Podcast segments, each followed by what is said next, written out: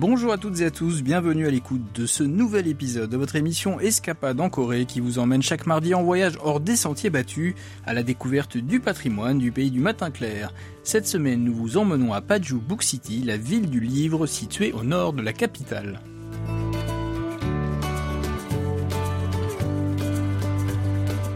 Alors que la fin de l'automne approche, les températures chutent, la tentation de se réfugier à l'intérieur grandit et s'ouvre pour certains une période d'introspection souvent faite de lecture.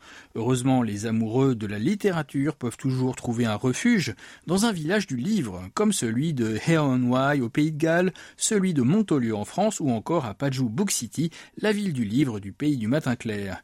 Mais ce qui distingue cette dernière de ses jumelles étrangères est qu'elle est la première ville dédiée au monde où tout le processus de publication, depuis la planification à la production jusqu'à la distribution, se déroule en un seul endroit.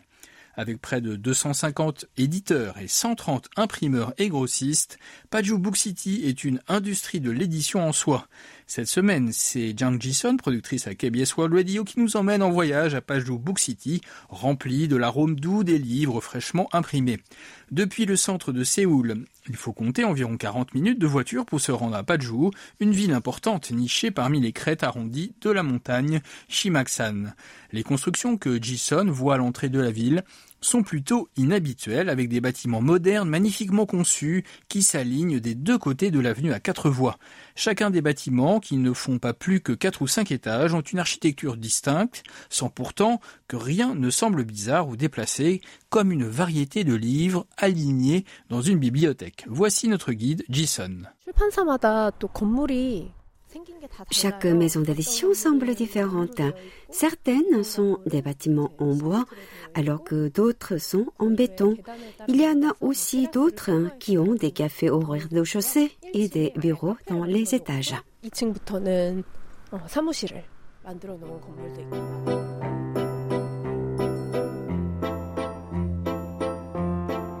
La ville du livre de Pajou remonte à 1989. Des éditeurs partageant les mêmes idées se sont réunis pour créer une ville capable de réaliser tout le processus d'édition. La planification, l'édition, la conception de la couverture, l'impression de la reliure, sans oublier la distribution et la création de contenu.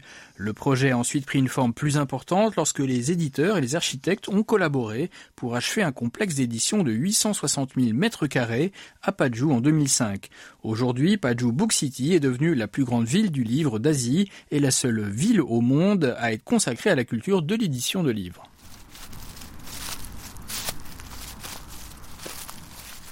La visite de Jason à la ville du livre de Pajou a démarré de manière romantique avec une promenade dans les rues tapissées de feuilles mortes colorées. Une aire de repos avec des bancs est prévue à chaque intervalle de 50 mètres où les gens peuvent apporter un livre à lire sous le soleil d'automne.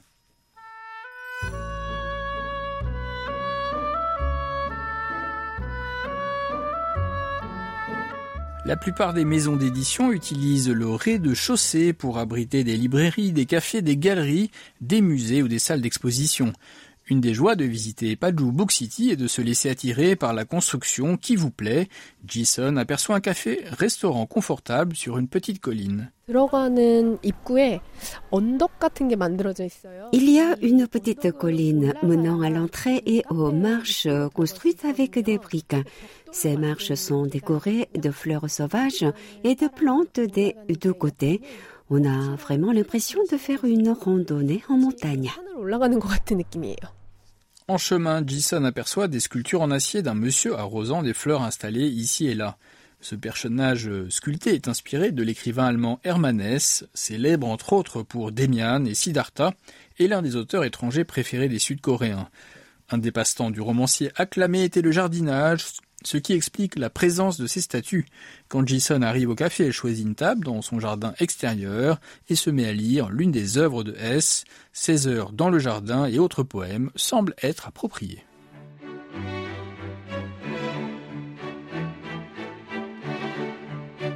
Non loin de là, un autre café-livre semble parfait pour stimuler l'imagination du promeneur, c'est la maison d'Alice, inspirée par Alice au pays des merveilles de Lewis Carroll. Un endroit qui ne ressemble pas à n'importe quel café ordinaire.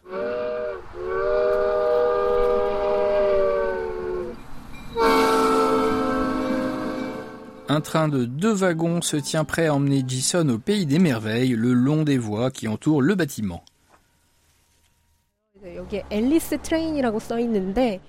Un panneau indique qu'il s'agit du train d'Alice. C'est une version miniaturisée très mignonne d'une machine à vapeur avec des roues rouges. Si je montais dessus, ce serait comme si j'étais en train de visiter le pays des merveilles.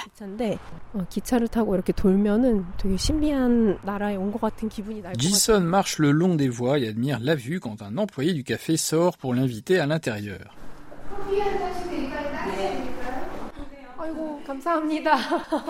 Le rez-de-chaussée est rempli de personnages d'Alice au pays des merveilles, tandis que le café avec ses baies vitrées offre une vue panoramique sur la ville.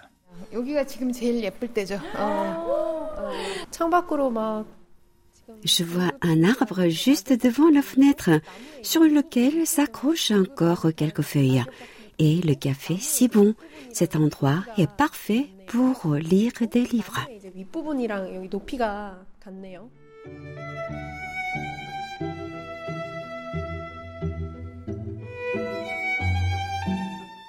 Jason quitte la maison d'Alice et se dirige vers le Centre de culture et d'information des publications d'Asie, l'un des bâtiments les plus remarquables de Paju Book City.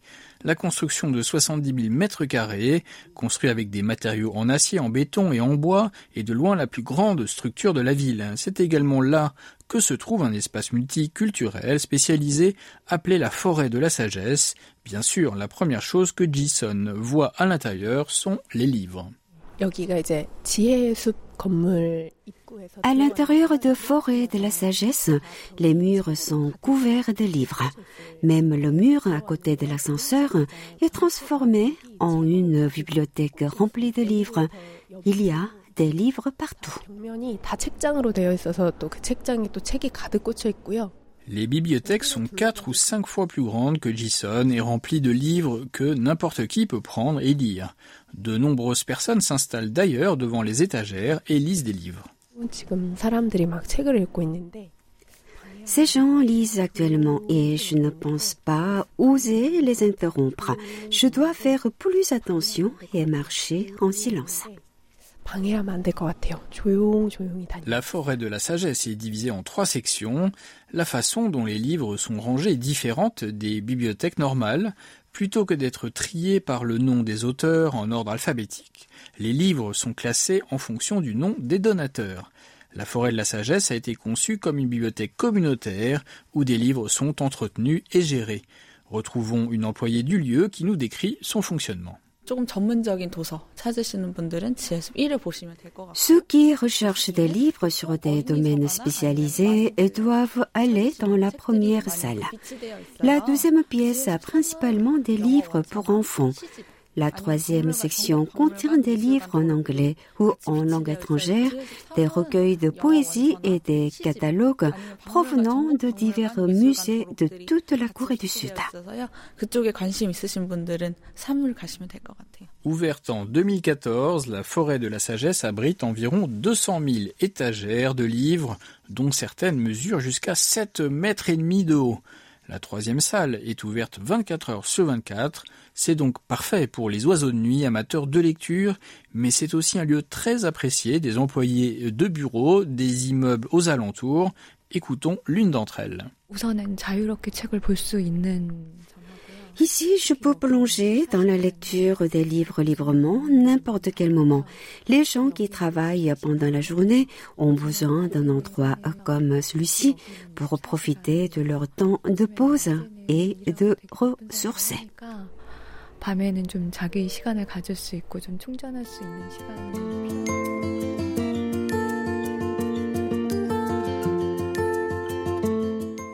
Dans la première salle, Jason découvre une boîte aux lettres rouge avec un panneau sur lequel est écrit Une lettre dans un livre. Le principe, c'est d'écrire une lettre à une personne inconnue. Vous mettez la lettre dans la boîte aux lettres. Cette missive est ensuite insérée dans un livre qui sera livré et vendu dans une librairie quelque part en Corée du Sud. La personne qui achète le livre trouvera la lettre dedans. Vous écrivez une lettre à quelqu'un que vous ne connaissez pas.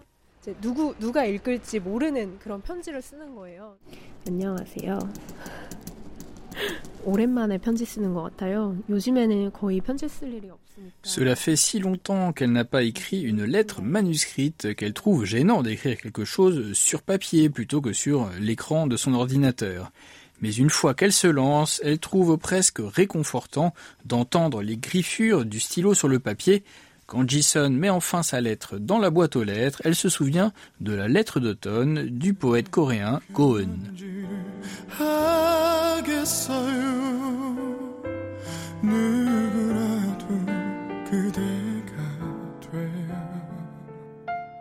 Le poème dit Je vais écrire une lettre à l'automne, j'aimerais que quelqu'un la reçoive. Jason souhaite que quelqu'un reçoive la lettre qu'elle a écrite ce beau jour d'automne.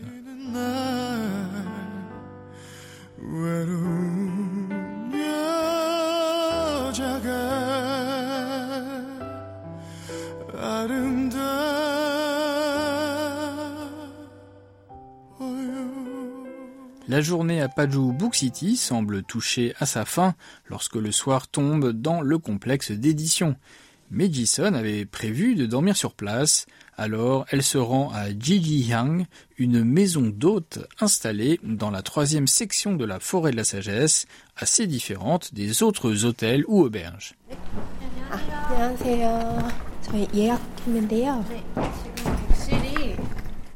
Chacune des chambres du cinquième étage est nommée d'après les noms des écrivains coréens renommés. Jison choisit la chambre de l'écrivain Jo Jongle. Elle utilise une vieille clé, pas une carte magnétique comme dans la plupart des hôtels de nos jours, pour ouvrir la porte et entrer dans une pièce bien rangée avec une grande fenêtre donnant sur la ville. À l'intérieur d'une boîte en plastique se trouvent les manuscrits de l'écrivain et ses livres, dont La chaîne de la montagne Tébek, qu'elle avait lu à l'école. C'est le premier volume de La chaîne de montagne Tébek.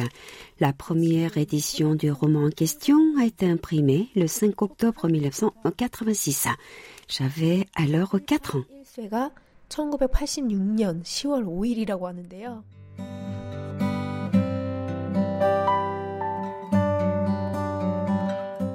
Écrit entre 1983 et 1989, c'est un roman épique qui a ouvert une nouvelle ère de la littérature sur une période importante de l'histoire coréenne, située entre la libération et la guerre de Corée. Jason peut se concentrer sur la lecture puisqu'il n'y a pas de télévision dans cette pièce. Seul le son de ces pages qui tournent remplit la pièce silencieuse. Il n'y a pas de télévision dans les chambres parce que la véritable intention de Chi Ji-hyang est d'offrir un bon environnement pour l'introspection et le repos de ses invités. Donc, il y a des livres à la place d'une télévision dans cette pièce. Il n'y a pas de meilleur endroit pour lire un livre au calme.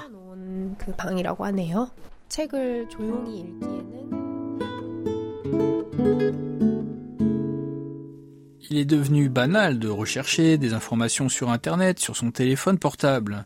Mais à Paju Book City, les gens sont amenés à penser plutôt qu'à chercher. Ce lieu relaxant permet de mettre de côté la routine et de plonger dans ses pensées à l'intérieur de la forêt des livres. La semaine prochaine, nous nous rendrons à Kapyang, dans la province de Gyeonggi, la plus grande région productrice de pignons de pain du pays du matin clair.